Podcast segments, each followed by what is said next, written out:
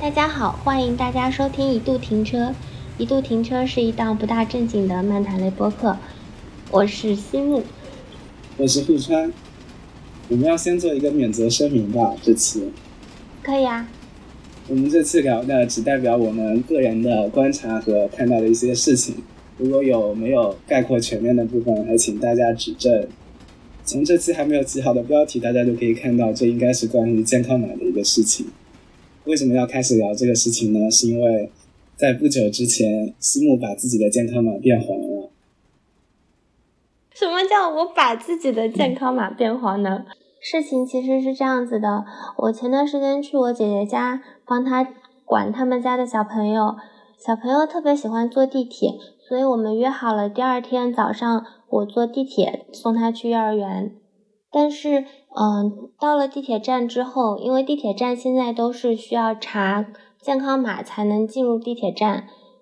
当我要检查健康码的时候，我打开我的手机，突然发现我的健康码变黄了。然后我就被几个地铁工作人员如临大敌般的，他们就带着我去到了地铁有一个那些围起来的那个屏风，然后把我们两个人围到了里面。当时。对我进行了一番拷问，但是我整个人其实也是很懵的，因为前一天的时候我还有使用过我的健康码，是可以正常出入到商场里面，并且我在近十四天以内我都在杭州，并没有出过杭州。在更早以前，应该是至少半个月以前。在大概国庆的时候，我是有出过省，去到另外一个城市，但是这个时间已经超过了十四天。然后我在整个毫无预预知的时候，我的健康码突然变黄了。那他们是怎么进行了一番拷问呢？问了你什么问题？其实主要是在问我最近去过哪里这些问题。我其实整个人当时是处于一个。一头雾水的状态，就我根本就不知道为什么我的健康码变黄了，而且我没有收到任何的消息，因为我正常来说，我们可能不会在一个早上起来先查一下健康码才去出行，因为你如果没有一些特殊的行程的话，根本就不会特地去再去查你的健康码嘛。嗯，因为我们预设自己都是健康码是绿色的嘛，在那种情况下，不对，是也也不是说预设自己健康码都是绿色的吧，而是这个健康码在前一天它都还是绿色的，就前很长一段时间它都是绿色的，你的周围也没有发现了有疑似。或者高风险的人确诊的人，因为整个杭州当时是有很长一段时间都属于零确诊的状态嘛，所以在这种情况下，其实，呃，至少我是没有这个习惯去每天查一下我的健康码是不是变色了呀，或者怎样，我就一直默认自己就处于一种非常安全的状态，我就是和大家一样，我就是一个绿码的状态，直到发生了这件事以后。然后当时地铁的工作人员一直在问，一直在问我前面的一些行程呀什么什么的，直到我想起来，那唯一有可能的话就是那个国庆的时候我去到了长沙，然后在往前一段时间的时候，似乎爆出来长沙有发现几例新确诊的新冠，嗯。然后他们就开始在问我一些更具体的，我当时坐的车次呀，然后我去我去到了哪里，我住的酒店什么的，我我当时的心情就处于一种我没有办法自证清白，以及嗯，因为跟小朋友在一起嘛，我需要安抚他，告诉他你待会可能会迟到啊这些，以及我我想跟地铁的工作人员确认说，那我应该怎么做。我现在还能做什么？我需要，我是否需要一直被困在那个小方格里面？我也不能出去嘛，因为我我是一个黄码。那那个时候，地铁工作人员有给你明确的那个后续动作吗？嗯，并没有，就是把我围在那个里面之后，问了我一些行程之后，他们就似乎是和街道去打电话了，就也没有人管我了。嗯，一直到我大概在那个里面待了有半个多小时吧，在那个小格子里面。对。在那个小格子里面待了半个多小时以后，他们大概是和街道那边打了电话，也问了一些情况，但是具体他们问到的情况呀，这些也没有人告诉我。但是应该是确认我可能是一个相对安全的黄马，他们就说让我回到小区里去等，然后我我也没有办法继续坐地铁去送小朋友去上学。但是因为其实小朋友其实是没有问题的嘛，所以我出了地铁站之后，其实我是选择了打车送小朋友去上学，因为我我自己是知道我是没有问题的，我这么长时间，包括我的行程码其实是绿色的，只是我的健康码不知道为什么变成了黄色。出了地铁站之后，我就打车送小朋友去上学，在我打的那个。车上的时候，小朋友一直问我：“小姨，你的健康码为什么变黄了？”因为他特别想坐地铁嘛，所以我跟他说，我们没有办法坐地铁的原因是因为小姨的健康码变成黄色的了。当时我我特别害怕他继续讲下去，因为我怕那个司机大哥听到之后把我们从车上踢下去，他可能会觉得我是个危险分子。我也是这么想的呢，所以司机大哥也没有把你踢下去。然后在那个车上的时候，我收到了一条短信，就是杭州健杭州健康码提醒我，我的健康码从绿码变为了黄码，让我及时和社区联系，让我去自觉配合这些防疫政策啊，不要外出这些的。就一直到我其实已经经历了这些事情了以后。我在那个车上了以后，他才给我发信息。如果说他一早给我发信息，其实我一早上就不会去坐地铁嘛。嗯。而且在这个信息里面，他让我及时和社区联系，但是并没有给我留下社区的联系方式这些。他也只是让你和社区联系，并没有告诉你应该怎么做嘛。对，然后嗯，我就把小朋友先送到学校嘛。送到学校之后。我在要打车回家的时候，我就发现我已经没有办法打车了。会显示什么样子呢？没有办法打车。他就提醒我，就是我是一个黄码，就不让我打车嘛。直到我变成绿码之后，他才会让我打车。是在打车的客户端上就会这样，直接没有办法打车吗？对。然后当时就整个人有一些不知所措，因为我其实。处于一个人在外头，然后我也没有办法打车回去，我也没有办法坐公交、地铁回去。然后后来其实是我姐姐帮我打了车嘛，但是我我我突然这样讲的话，我有点害怕，到时候查起来会不会嗯，我我如果真的是一个危险分子，那是不是帮我打车的我姐姐也会受到牵连？这是事后想起来的吗？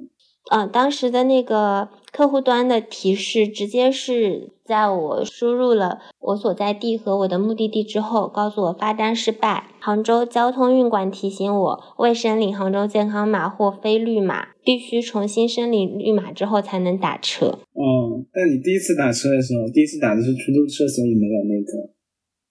它的这个提醒有可能是跟我收到短信有关，我收到短信的时间延迟了，所以导致我到了车上才收到了短信嘛。嗯嗯。所以我推测是因为它整个提醒有一定的延迟性呢，所以导致我最开始那会儿，一是我也没有收到提醒，二是我也可以正常打车。我我其实我打车的那会儿。还在想，哎，它的管控只管控公交、地铁、高铁、飞机这些吗？打车是不受管控的吗？我没有想到，其实只是他当时可能还没有收到我我的绿码已经变黄了这个消息。所以变黄之后真的寸步难行啊。对的，嗯，然后在我打车回去的时候，我才收到了社区的电话。是社区主动联系你的吗？对，是社区主动联系我的，因为在地铁站的时候，其实地铁的工作人员已经给社区打过电话，跟社区做过一系列的确认之后，他们应该是去确认我所上报的这些地方是否是属于危险的地方，然后确认了一下我整个十四天以前的一个路线吧。嗯嗯，再接着，当时社区给我打电话之后，也是跟我确认了。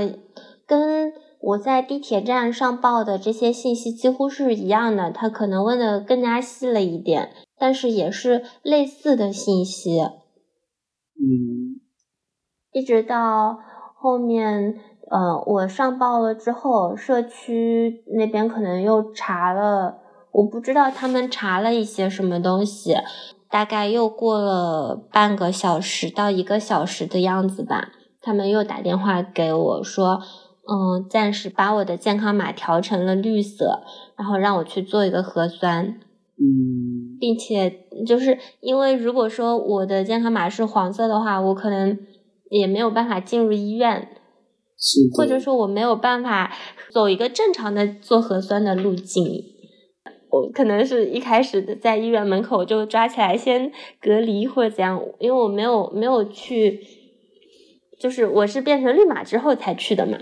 然后当时社区就说，嗯，也建议我就不要坐公共交通。但是这个时候，他建议我不要坐公共交通去医院，他又如何来监控我呢？如果说我真的做了呢？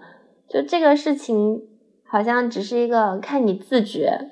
但最后其实我是选择了骑单车到医院嘛，然后去医院，去到医院做完之后。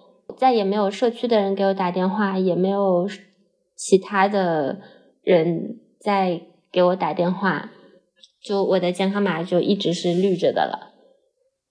所以其实我们也不知道你到底是因为你做了核酸它变绿了，还是社区把你调回绿之后就再也没有改回去。对，因为当时社区给我打电话的时候就说，我是暂时把你的健康码从黄色变成绿色了，但是你你要去做一个核酸，如果你不做的话，有可能明天还是会变黄色，那你这样子每天都会经历一个这样的过程。但是我是出于他告诉我的这个后续有可能经历很麻烦的事情。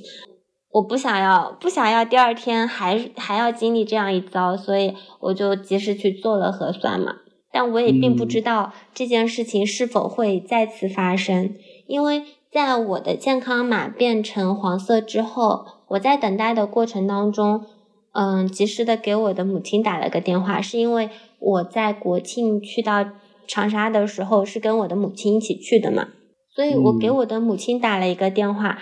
我我告诉他我的健康码变成黄色的了，让他检查一下他的健康码，避免他也出行发生这一系列后面很麻烦的事情嘛。他告诉我他的健康码并没有变色，这个时候其实我就很纳闷，如果说是因为我国庆的行程导致我的健康码变成了黄色，那么跟我行程一样的母亲，她的健康码却没有变色，这是为什么呢？那后续你有得到为什么自己健康码变色的原因吗？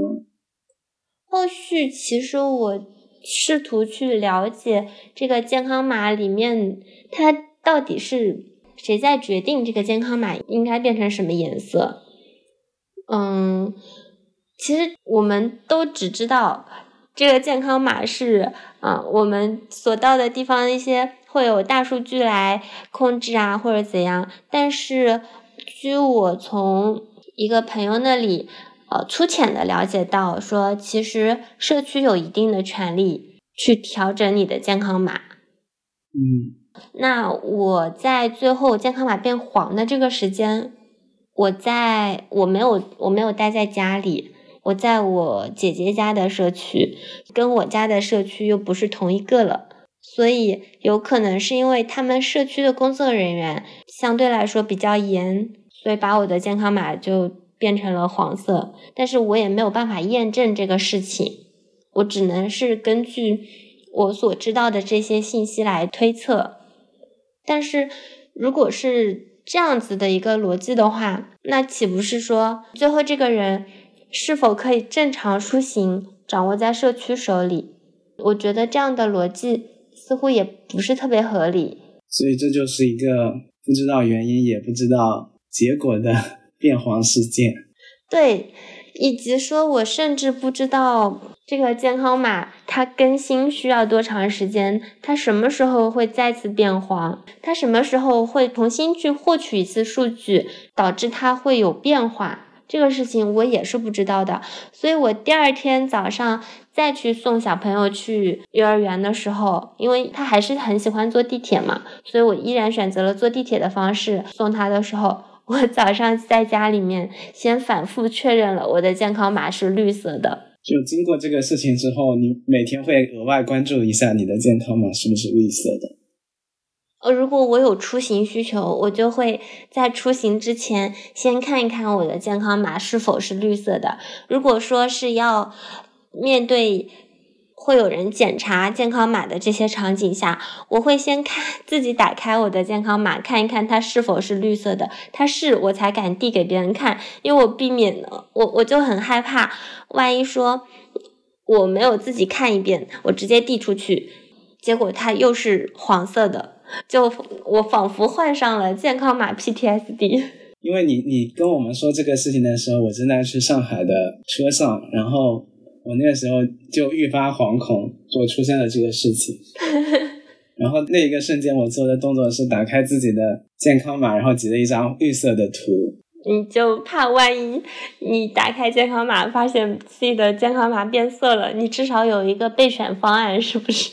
啊，对啊，私心是这样想的，但是因为出了这个事情之后，我就更多的观察哪些地方会让我去看我的健康码或者什么的。后来在上海好像也没有什么特别的地方，上海我记得出高铁站都没有看过健康码，只是进商场的时候他会看你的健康码。对，其实我们好像进入到了一个别人看健康码并没有那么认真。就每个地方，他们观察健康码是有一种，嗯，我看一眼，或者说甚至有的时候，我把手机是放到他们面前去看的，只是例行的要去查你的健康码而已。你你说到上海，后来其实，呃，上海迪士尼不是也出过一例嘛？在上海迪士尼出过一例新冠的时候，呃，我隔天下午正好又要去接小朋友。到他们幼儿园的时候，那天他们的保安拦住我，然后说要查一下健康码。我当时打开的时候，我突然就回想起不久以前我健康码变黄的那一次，我就在想，那个时候如果他们也要查健康码才能入园的话，我那天可能都没有办法送小朋友上学，且小朋友在那段时间应该都是要被隔离在家的。嗯，哪段时间？就迪士尼的时间吗？还是吗？在发生我健康码变黄的那个那段时间，因为呃，迪士尼这个事件不是发生在十月，大概是一周以后嘛。嗯，我我我大概捋一下时间，我的健康码变黄应该是发生在十月二十二三号的样子嘛。迪士尼的事情是发生在就差不多十月三十号、三十一号了吧？那小朋友应该也不用隔离吧？会要隔离的。当时其实有发现小朋友所在的班级有人带着他们的孩子去了迪士尼，回来之后我没有。去问他们的健康码是否有变色，但是当时那个小朋友有一段时间就没有去学校嘛，并且其实呃我姐姐在问跟小朋友聊天的时候，她也会问那个某某小朋友今天去学校了吗？就是即使是大家都知道这个人大概率可能是没有问题的，他大概率是健康的，但是在这个时候。可能没有人愿意冒这一点点的风险吧，这也是我当时在那辆出租车上，我很害怕那个司机，因为听到我的健康码变黄了，我会被赶下车。我也不知道我这个时候如果被赶下车，有没有任何的条款可以保护我。嗯，然后经过这个事情以后，其实，在不久以后嘛，嗯，当时不是有出现过一个新闻嘛，黑龙江。当时是把所有户籍人员的健康码统一就变成黄码了，应该也是在十月底的时候。嗯，他是把所有的人员统一先变成黄码，然后再慢慢的把所有那些没有风险的人，把他们的健康码改成绿码。处在那个场景下的时候，其实我有在想，如果说我在地铁站门口的那一天。发现健康码变黄的那个人不是我，而是边上的一个人。我会以什么样子的眼光去看待那个变成黄码的人？可能我的下意识的反应也是，嗯，我离他远一点，就会不自觉的带入，比如说黄码这个人可能就是危险的呗。对他就是潜在的危险分子。特别是我们是，我们和我们身边的人都是绿码的时候，如果是我身边的人可能变成黄码，我都不会那么担心和恐慌，因为身边的人我会大概知道他他去过哪里。对于我身边的人，如果变成黄码，我可能没有那么害怕，但是对于跟陌生的人，他变成了黄码，然后我我可能去接触他的时候，我就会不自觉的有这种担心。对，因为我们身边的人其实是具象的嘛，我们知道他们大概是什么样的人，大概去过哪里。可是对于陌生人，好像我们现在判断他是否健康，就只能关注他的健康码、行程码是什么样子的。如果一个人他是被认知的健康的人，那他就应该是绿色的，他就会被打上了绿色的标记。我们也只能通过这些绿色、黄色的标记来判断我们不熟悉的人。对，但是这个事情又很，我我就觉得这个事情又很离谱。那我们这样子，如果说去再见一个陌生人，或者说相对来说没有那么熟悉的人之前，大家是不是应该先打开健康码，彼此检查一下？哦，你是绿码，哦，我也是绿码。好的，我们都是安全的。好，我们坐下来可以开始聊天了。我就觉得这个事情有点魔幻，有点离谱。其实之前也有啊，比如说之前其实疫情严重的时候见面，有些人确实是会关注一下对方的健康码的。如果特别是陌生人的场景下，只是魔幻的地方在于，我们为什么看到对方是大部分人都有的健康码是绿色的时候，我们就觉得是安全的了呢？然后我就在想，其实大部分后面被真正感染了新冠的人，他们那个时刻。他是健康码先于他的感染出现的吗？还是他被感染之后才会被标记成黄色或者红色？我也不知道哎，他应该先是绿色的吧？对啊，然后绿色的它感染之后它就变成了红色的的是吗？嗯，对，就没有一个变红的感染者，让我们来知晓整个过程到底是什么样子的。我觉得应该是两种情况都有。有一些人他是直接从绿色被发现感染了，然后去隔离；还有一些人，他们属于这一例感染者他的密接，这些人他们就会被迅速的变成红色。再紧接着，这些人就被拉去检验，检验之后发现哦，他可能真的就是感染者，他再拉去隔离。那。我就会关心有两个数据嘛，一个数据就是标定的红色里面到底有百分之多少是真正是新冠感染者的，还有就是多少的新冠感染者是通过这个红色来得出来找到的。我觉得这可能就是评价这个健康码在医学层面上是否有用的两个标准吧。嗯，但是好像没有这个相关的数据吧。对，应该也不太可能会披露出来。对，就像我，我觉得很离谱的事情，是因为我其实，在经历这些之后，当时不是也去查了整个健康码背后的这个逻辑嘛。我发现找几乎是找不到的，给到的就是一个非常泛泛的说，哎，它就是根据你的大数据，根据你到过的一些地方，然后来判断你应该是什么颜色的码。我们是在被一个自己甚至都不太清楚背后逻辑的东西掌控着我们的是否可以出行。以及说，我也不太能找得到说黄码的这些人到底应该怎么办，到底可以怎么办？我只知道，哦，绿码的话就代表你是 OK 的，你是健康的，你去哪里都没有什么大问题嘛。只是说有一些地方可能会额外更要更高要求，说你要做了有你的核酸检测报告才可以去。红色的那些人就会被拉去隔离嘛。那黄色的这些人呢？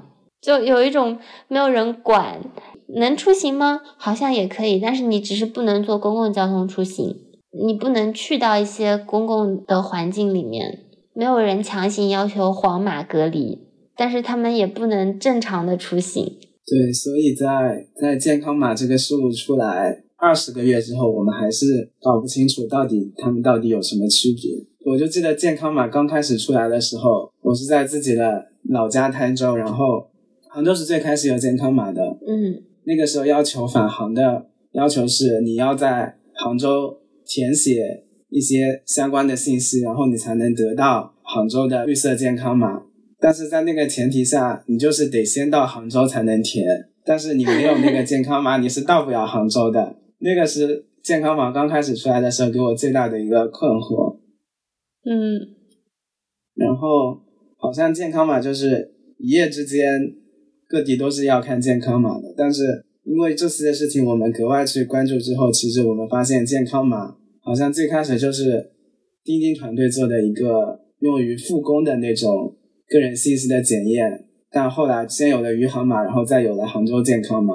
正是在那个杭州的余杭码、杭州的健康码的标准上，我们有了区分了一个人他有绿码、有黄码、有红码。从此之后，所有人都是你要不是绿码，要不就是黄码，要不就是红码。好像到现在也没有人质疑过它是不是应该有三种颜色，也没有人会想为什么其他人不是绿色的，人家只会想不是绿色的人可能会有些问题。对，这个其实我在黄马的时候，让我又想到了更早更早以前，就是在疫情初期的武汉人、湖北人。嗯，他们好像是自带瘟疫，只要他们来自这个地方，他们就是危险的。我我在是皇马的非常短暂的几个小时，体会到了他们当时受到的那种有一种歧视般的眼神，或者或者其实当时也并没有人真正的歧视我吧。就只是我自己心理上会有一种，你会把自己标定到那样的一个情景里面吗？对，你这么说其实也是的，就是疫情初期的武汉人、湖北人就被打上了一个标记，他们是湖北人、武汉人。是。然后他们是湖北人、武汉人这样的标记是凌驾于他们到底有没有得过新冠、到底是否健康之上的。他们只是被归类了，他们是湖北人、武汉人。对的，和我们现在遇到的我们这些人就会只会被规定为我们是黄码人一样，因为我们没有办法具象的了解到每一个人，所以我们就把它标定为他是黄码人，他们是武汉人。这好像其实也不太对，但是这种不太对，只有在我们站在这些人的里面的时候，我们才会意识到，很多时候。当我们是站在他对立的非武汉人、非湖北人、绿码人的时候，其实我们是很难感受到的。对的，还有就是，我其实一直你说像武汉人这种，他其实是属于一种没有办法改变的东西嘛。但是健康码这个东西，它其实是掌握在人手里的。其实，在呃更久以前，我有看到过说，曾经杭州有发布过两则。关于不诚心填写杭州健康码人员的那个通报，涉及到了一千多个人，他们的惩罚是把健康码转为红码，转为红码就意味着基本上阻断了他们去任何公共场所的机会。我我没有找到这些人后续的一些是怎么处置的。当然，我相信这样子的处置方式一定不是合理的。但是，我就觉得这个东西它还掌握在人的手里，它并不纯纯的是大数据，它并不纯纯的是因为你的一些行程，让我觉得对这个健康码的事情更加有了一种恐惧吧，因为我我是否可以正常出行，全都依赖于我的健康码是否是绿色。但是你是否是绿色是可以被人为标定的吗？当然，我不认为这些不诚信填写健康码信息的人就是对的，只是我认为这样子的处置方式是否是合适的。我现在现在你这么说，我就想起来，我们最开始填的健康码其实信息内容会多很多的，写我们的身份信息，我们最近有没有发热。我们有没有去过哪里？我们有没有密切接触？嗯，现在如果你去到一个其他的城市，因为现在健康码几乎是一个省份一个健康码，当你进入到另外一个省份的时候，你也会需要去填写这些信息的。我们只是因为。已经在当前的城市没有出当前城市的话，那这个健康码的信息是不需要你重新去填的。我在我的健康码变成黄色了以后，嗯，在支付宝的那个健康码里面不是有一个申诉嘛？嗯，然后它在那个界面也是会要求你填写信息的，但你重新填写了，我我我重新填写了好几遍，它也没有什么反应。对，所以让这个。标记我们是否是绿色健康码的到底是什么呢？就会让人有这样一种困惑：我们自己填的信息和所谓大数据拥有的信息，他们到底是怎么一起决定了我到底是什么颜色的？嗯，并不知道。这个甚至每个每个省份它背后的逻辑也不一样，因为它的健康码提供方可好像还不一样。对，健康码提供方其实是企业来做的嘛？对。我有时候就在想，如果它系统是给我标定错了，它就是给我算错了，把我算成了一个不正经的人。再比如说，我哪怕再怎么做核酸，再怎么证明我是一个正常人，它系统就是错了，它就是算不出来我是一个绿色的人，那我该怎么办？我有时候就在想这个事情。我也不知道，就是因为。这个东西背后的逻辑变了之后，你始终是处于一个很被动的状态，你没有办法主动解决这个事情，主动解决这个事情的一些方法呀什么，你甚至都不太容易在网上找到答案。一旦网上没有这个信息之后，几乎就有一种进入无解的状态了。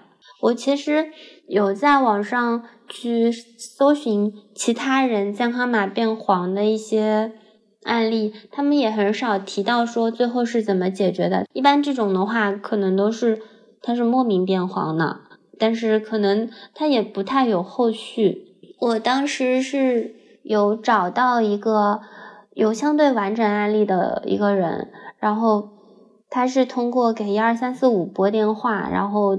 再一步一步的去等待别人的处理结果，但是他主动拨打之后，也还是很被动，他也只能等待别人的处理结果。因为我们很难得到，比如说健康码它到底是怎么算出来的，背后的解释。嗯，是。有可能真正大数据机器学习之后，一个人算错，我们是很难知道他为什么算错的。对，其实健康码只是大数据的一个应用场景嘛，就像我们其实曾经经历的一些事情，有一些算法出错啦，或者怎样，给到一些 bad case，它也很难就一下子去把整个算法逻辑都给优化了，能改正这个结果。那就好像我们经历的现在，就像我们在被抖音推荐一样，只是因为。别的错误，它的影响没有那么大。这个事情之后，其实我们还看了一些其他地区是怎么做类似防疫措施的。在健康码推出的同时，其实在美国，谷歌和苹果一起做了一个感染暴露通知的一个功能。它的原理其实是每个用户的手机开启这项功能之后，会记录最近十四天内在它周围出现的蓝牙设备信息。当其中的一个蓝牙设备信息最终被确认为感染者的时候，通过这个蓝牙地址就会通知给其他最近出现在这个蓝牙设备周围的人。有一个感染暴露之后，就会通知给其他的密切出现过的这些人。但是这个功能就非常依赖于每一个用户他自己开启嘛，其实是一个非常去中心化的一个过程，就是它不是一个全的数据库里面去找到这个人，然后在地上检索其他人。嗯，我觉得这个的话会跟。不同国家它的防疫政策不同有关系吧？我我会有一种，我们是被健康码保护着的，但是我们也是被它困住的。被健康码保护着，其实是我们需要依托于健康码这个屏障来完成我们的自我标定嘛？但是被限制好像就是我们只能通过健康码的绿色来印证我们是否健康。对，一旦。发现我们的健康码不是绿色了之后，那个时候真的会觉得，嗯，我真的好像无能为力。我除了去配合告知我的行程以外，我没有别的办法。当然，我还可以去做核酸，证明我是一个健康的人，我没有感染。所以，我们到底是怎么走向了这个我们现阶段和健康码共生的这样一个时期呢？就很多科幻电影里面不是都会有那种场景嘛？说以后我们都可以掌握，把我们自己全部的信息都给掌握下来，然后在脑中回放。但是好像在健康码这个事情上，它就已经完全突然间变成了一种现实。我们所有的行程，我们的大数据被标定成了一种颜色。我觉得是因为本身好像我们对数据保护这块。意识没有那么强，这是一方面。另外一方面的话，它是公共防疫，就是它现在是国家要你的数据，只是说企业是帮助国家在做这个事情。当然，他有没有拿这个数据去做别的事情，你并不知道。但是从健康码这个事情来看的话，要你这个这份数据的是国家公共部门，你很难反抗，尤其是在国内，基本上是。国家要做些什么事情，你必须配合。你不配合的话，是不是真的会面临说，像前面看到的，有一些人没有如实填写这些信息，他会遭受什么样子的结果？你并不知道。所以，其实我们所有的信息都被在这样一个宏大的抗疫背景下被暴露在这样的防疫政策里面。我就记得很深刻一点，就是疫情刚开始很严重的时候。不是就会有那种流调流调调查嘛？就会在网上就会公布这个人多长时间去了哪里，多长时间去了哪里。对，对，甚至很多时候都那个时候都成为一种热点，就是他们会特指到具体某一个人他是怎么怎么样的。这其实还是一种大家议论形态的这种流调。我记得疫情刚开始很严重的时候，其实是比如说杭州出现了一个确诊的人，网上会把他所有的信息都给扒出来，但是。那个时候你似乎也并没有别的办法。对，那个是没有什么办法了，但是其实我们是否真的需要知道这个人叫什么？哦，他是连姓名都公开的吗？对啊，我们是否真的需要知道这个人他有什么兴趣爱好？基于其他人安全的场景下，这个人的信息是不断被降级的，就是最后就会变成这个人他到底在什么地方上班，他叫什么？我们是否真的需要知道这个人到底叫什么？他的兴趣爱好到底是什么？嗯，现在的话其实不太会有这样子的信息暴露。现在其实这份数据都被变相的转到了你的健康码和行程码里嘛。应该说行程码都还没有那么详细，它只有说你到过哪些省嘛。至少它展现出来的是这样子，它在那个码里面呈现出来的结果是。你去过，你最近十四天去过哪几个哪几个省？但是背后的数据逻辑是我们不知道的，以及背后的数据是到底是谁在看，也是我们不知道的。其实我有的时候是会可以关掉我手机里面一些要我定位的 app，因为我觉得我没有必要告诉你我为什么要告诉你。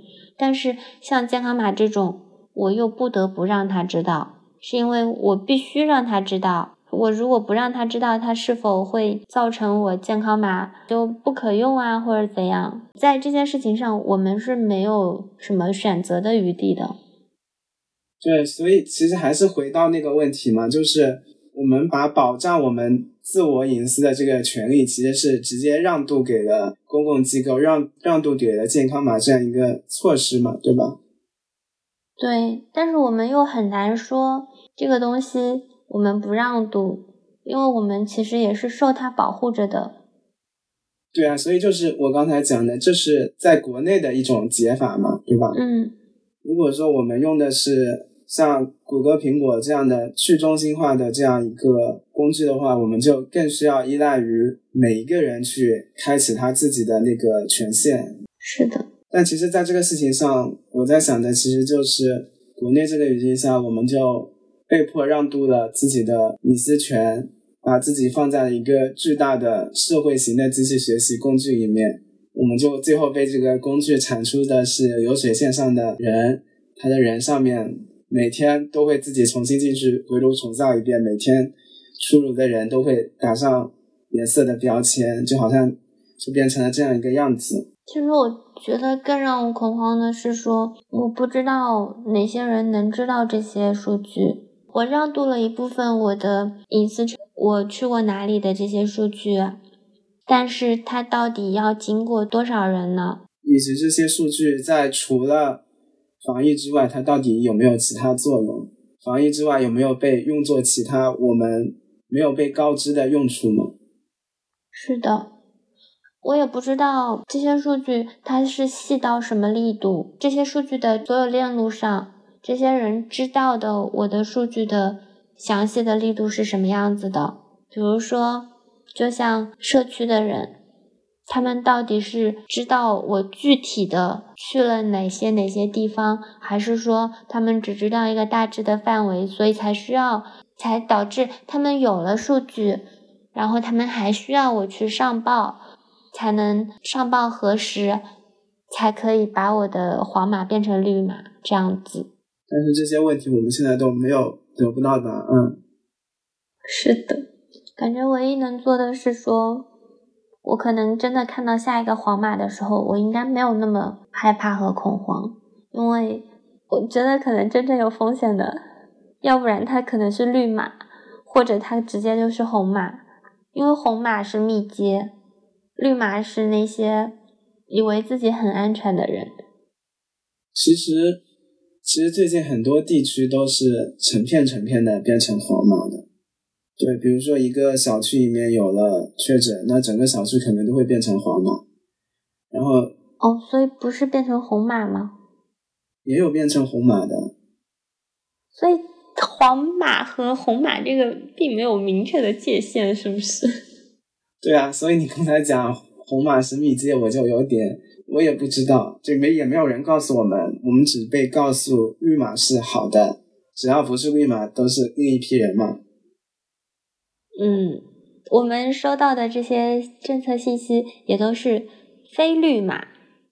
嗯，所以我就在想，人们潜移默化可以接受自己每天去一个商场要出示自己的健康码，哪怕你可能坐地铁已经出示过健康码，坐地铁出进商场又要出示一次一次健康码的原因到底是什么？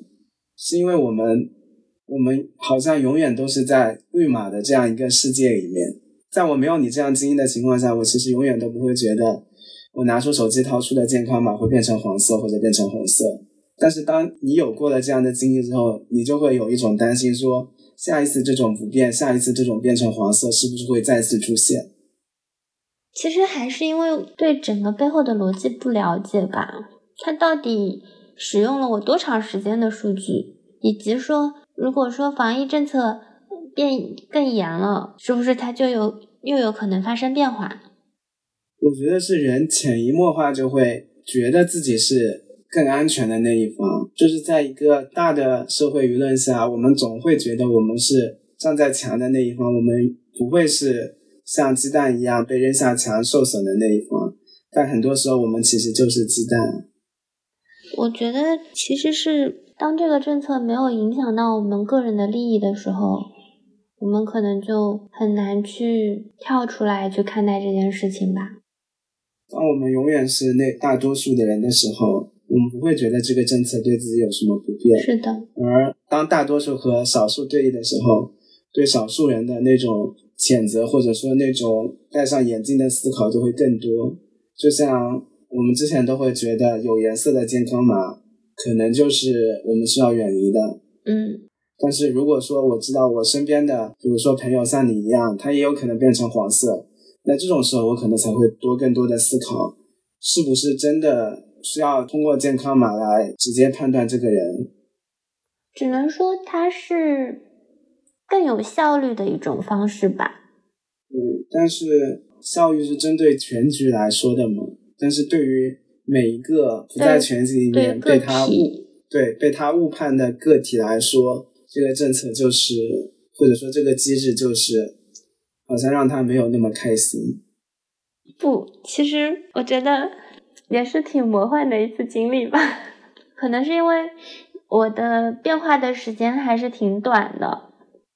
对你还没有因为此，比如说被拉去隔离啊什么的。是的，所以虽然我有一些遇到了一些麻烦，但是相对来说还是比较快的解决了。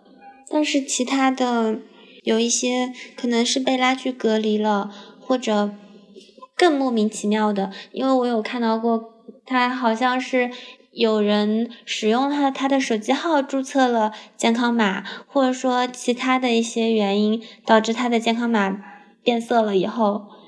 那他们其实更加难以破除眼前的困境了，有一种遭受了无妄之灾。我我又在想，就是我们在讨论和思考这个健康码制度到底是什么样子的时候，其实是不是我们也淡化了背后为这些事情做出了牺牲的人？我们我们作为幸存者，或者说没有经历过新冠感染和创伤的人，可以相对没那么沉重的聊这些。话题，但是其实是不是因为我们心里面淡化了那些死去的人和受过创伤的人？对他们来说，可能健康码这都是保障他们的最基础的工具。就是对，就是比如说我们有时候会觉得健康码这个制度侵犯了我们的隐私，或者说让我们被标记成奇怪的人、有色的人，但是同时它可能。最大程度避免了对于群众的伤害，其实是一个很二元的，也很难平衡的一个事情。对，所以其实我前面说，我们其实是被健康码保护着的，而被健康码困住这件事情是少数人经历的事情。其实我们日常碰到的多数人，应该说我们能碰到的人，应该都是。绿绿色的，因为那些黄色和红色的健康码的人，他们都很难正常去往公共空间嘛。但其实我有的时候也在想，看健康码这件事情，嗯，它到底有多大的作用？因为标记你健康是红是绿的是机器嘛，但是检验你是红是绿的是人嘛。如果说你想做一些动作，其实你只要骗过人就可以了。是的，还有就是标记你健康是红是黄的，是机器。那机器其实是可以筛选出来那些红色和黄色的人呢。当它产生变化的时候，直接去通知相关的机构和人，把这些红色和黄色的人监监管起来、隔离起来，不就可以了吗？这可能更多还是出于效率和成本的考量。就就其实我们不知道，在我们身边到底有多少黄码和多少红码的。其实关于政策这块的话，我们能知道的这些东西都还是很少的嘛。所以，我们对于公共防疫政策这块能做出的假设也是非常的片面的。